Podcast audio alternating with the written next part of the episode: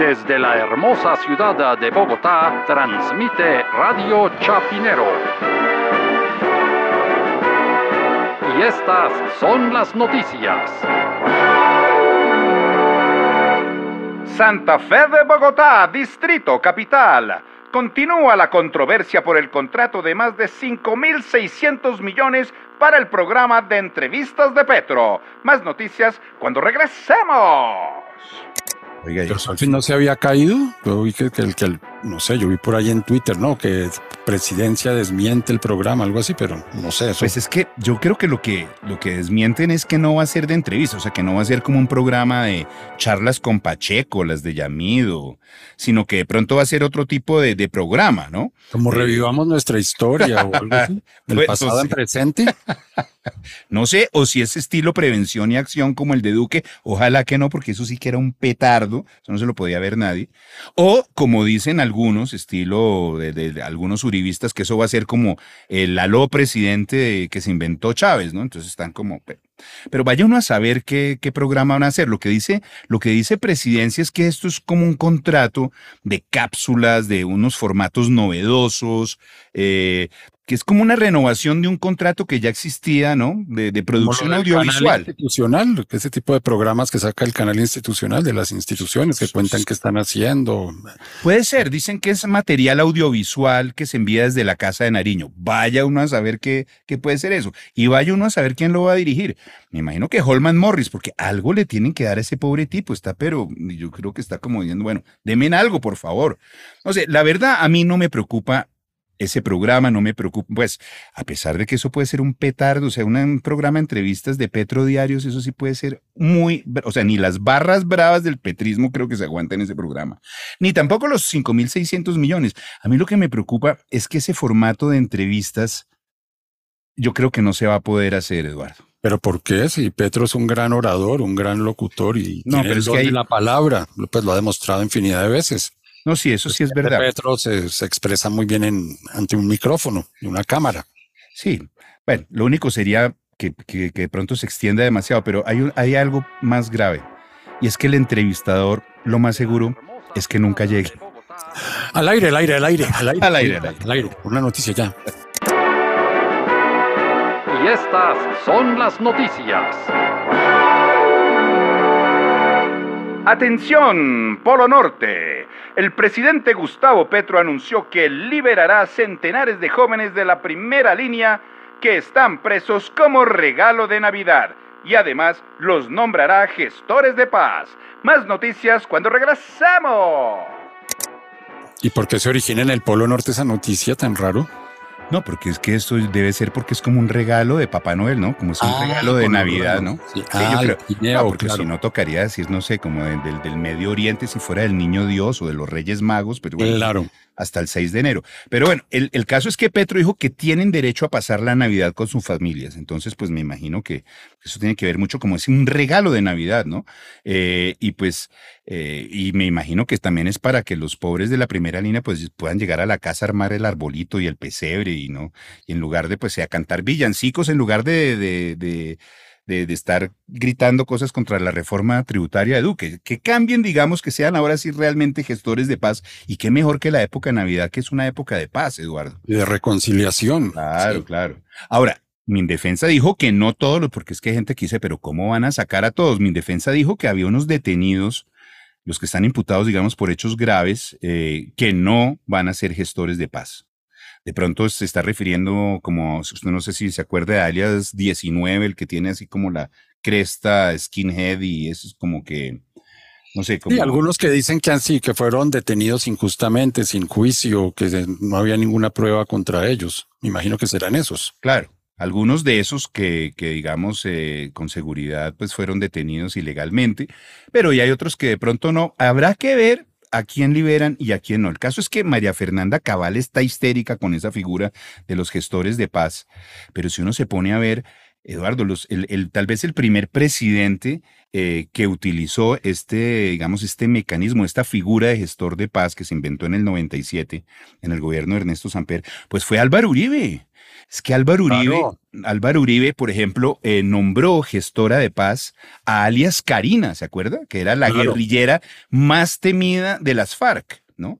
Que además había sido, digamos, eh, pues acusada de delitos de secuestro, de, desplazamiento, sí, de, desaparición forzosa, reclutamiento ilícito, mejor dicho, violencia de género.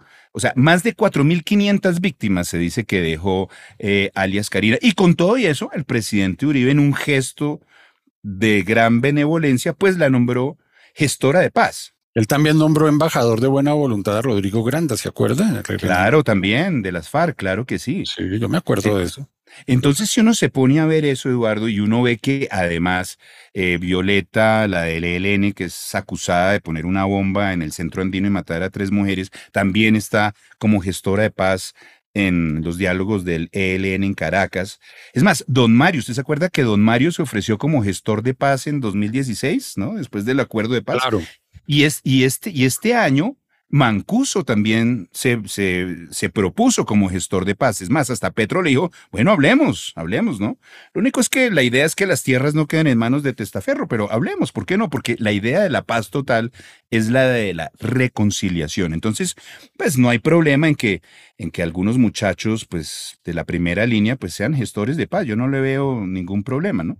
la verdad es que eso es una figura que, que lo que trata es de que las personas que hayan, que estén en la cárcel, ¿no? Y que, puedan ser liberadas, que personas que hayan pertenecido a grupos ilegales o que hayan apoyado a grupos ilegales, bueno, gente que digamos esté en la cárcel pueda ser liberada para que presten sus servicios eh, para ayudar a alcanzar acuerdos humanitarios, ¿no? Y avanzar en, ese proceso de paz. La paz total y la reconciliación, ¿no? Que Exactamente. que es el objetivo, reconciliar al país, no seguir peleando eternamente. Se supone, pues lo entiendo yo así. Claro, así es. Y por eso yo me pregunto, Eduardo, en el caso, por ejemplo, hipotético, pues muy hipotético, obviamente, porque pues, por un lado no hay pruebas y porque además eso nunca va a pasar, ¿no? Pero si un día Álvaro Uribe fuera, por ejemplo, condenado por alguno de los más de 180 procesos que hay en su contra, ¿será que también podría salir de la cárcel como gestor de paz? al aire, al aire, al aire, al aire, sí, sí. Y estas son las noticias. Guapi, Departamento del Cauca, radican acción de tutela para que no se construya una base militar en la isla de Gorgona. Más noticias cuando regresamos. Es increíble. Eso es una vaina que uno no se la esperaba en el gobierno del, del pacto histórico, ¿no? Sí, de la potencia mundial de la vida. Sí, una, poner en peligro uno de los parques nacionales más emblemáticos uno de los ecosistemas más frágiles de los de la gran cantidad de ecosistemas que hay en Colombia, como es un el ecosistema en una isla, que hay una serie de endemismos por lo que está separado el continente. La potencia mundial de la vida, entonces promoviendo hacer un muelle. ¿Cuánto es que me, decía usted que mide extra micrófono? 170 metros, algo así. Un muelle de 170 metros eh, en la patrulla de la playa. Una torre de comunicación con un radar en el Cerro La Trinidad, que está localizado en el punto más alto de la isla, ¿no? Eh, una estación de guardacostas, dicen que de tercer nivel, pero que incluye, vaya a saber uno que es tercer nivel, que incluye bloque administrativo, imagínense, bloque administrativo con unas oficinas ahí, un bloque de alojamiento para infantería y oficiales, ¿y usted sabe por qué? Porque es que esto es un proyecto que es financiado por la Oficina Internacional de Asuntos Antinarcóticos y Procuración de Justicia de Estados Unidos. O sea, es como una, un joint venture eh, para montar. Un Guantánamo, sí. Un Guantánamo. Para lo que están montando es una base militar gringa en la isla de Gorgona. Eso, pero obviamente con otras, ahora no sé cómo se llamará eso, seguramente. ¿Qué eufemismo se habrán inventado? Para sí. Además, inclusive tiene un tanque de almacenamiento de 5 mil galones de combustible. O sea, es todo lo que uno no debe. O sea, no parece que fuera el discurso de, Petro en la ONU, ¿no? Esto es todo lo contrario, ¿no? Exactamente. Sí.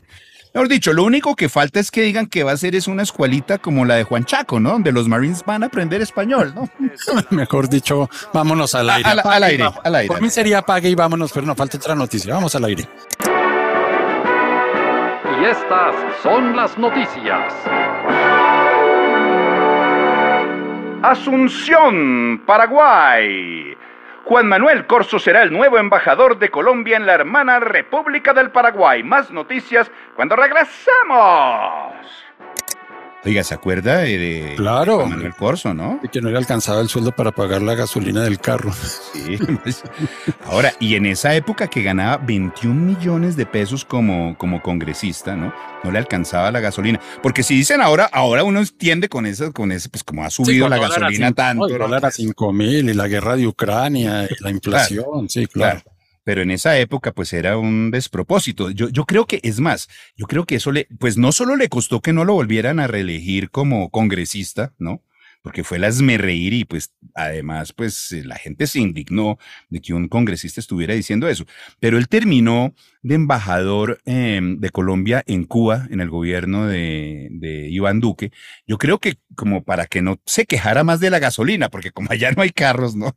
Y si tienen un carro le toca un Chevrolet 53 que es V8. Sí. ahí sí, pues no, entonces mejor dicho, tipo por la prendida. Sí, la prende uno que va medio tanque en la prendida. sí, exacto. Por eso nadie los usa, son como decoración, están solo parqueados en La Habana, pero nadie los usa.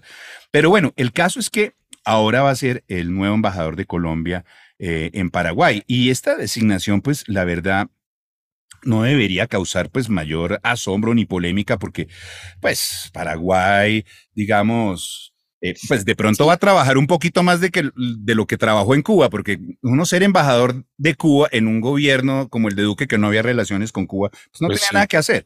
Ahora, en Paraguay, pues, salvo lo del fiscal eh, que mataron en Barú, el fiscal eh, paraguayo, sí. Paraguayo, pues de resto, uno nunca oía nada de Paraguay, sino cada cuatro años en las eliminatorias. Ah, sí, hay que jugar contra Paraguay en Defensores del Chaco. O sea que seguramente no va a pasar nada. Pero la noticia tiene que ver es porque el presidente de la Cámara, David Racero, había sacado unos trinos eh, justamente cuando nombraron eh, a, Juan Manuel Corso eh, embajador.